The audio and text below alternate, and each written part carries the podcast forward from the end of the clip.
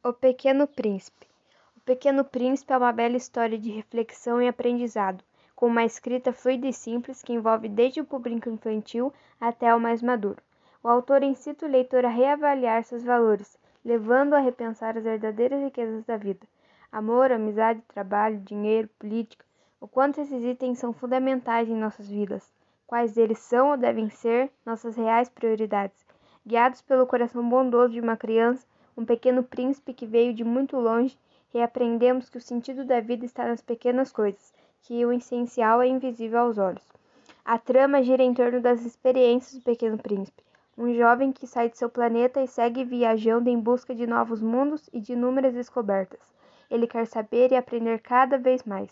Em uma de suas andanças, o jovenzinho vai parar na Terra, mais especificamente no meio do deserto local em que encontra um piloto perdido após um pouso complicado.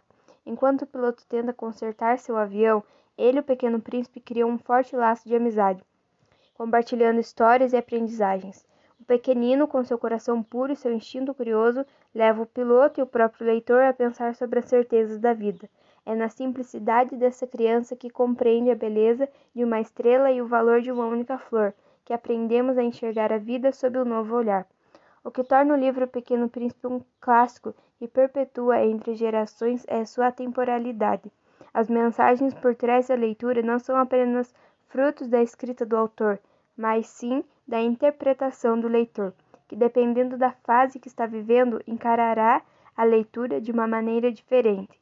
Trata-se de uma história poética que fala sobre o nosso dia a dia, sobre nossos amores, nossas amizades, nossa ganância e nossos erros, tão comuns e repetitivos. O homem que não vê com o coração, que só se importa com o trabalho, que só cultiva o dinheiro, que não tem bons amigos e principalmente o homem que não é capaz de manter viva a criança dentro de si. São infinitas as passagens reflexivas da obra. Separei minhas preferidas. As pessoas de seu planeta cultivavam cinco mil rosas em um mesmo jardim e não encontram ali o que procuram. Os olhos são cegos, é preciso ver com o coração. É impossível não amar esse livro por causa das reflexões que ele gera, mas é inegável que o grande diferencial da obra está no fato de que cada leitor interpretá-la de uma maneira, de cada um ser tocado de uma forma única.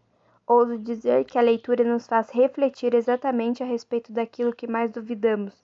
É como se o livro falasse com o leitor, portanto, só lendo para saber o quão valiosa é esta obra.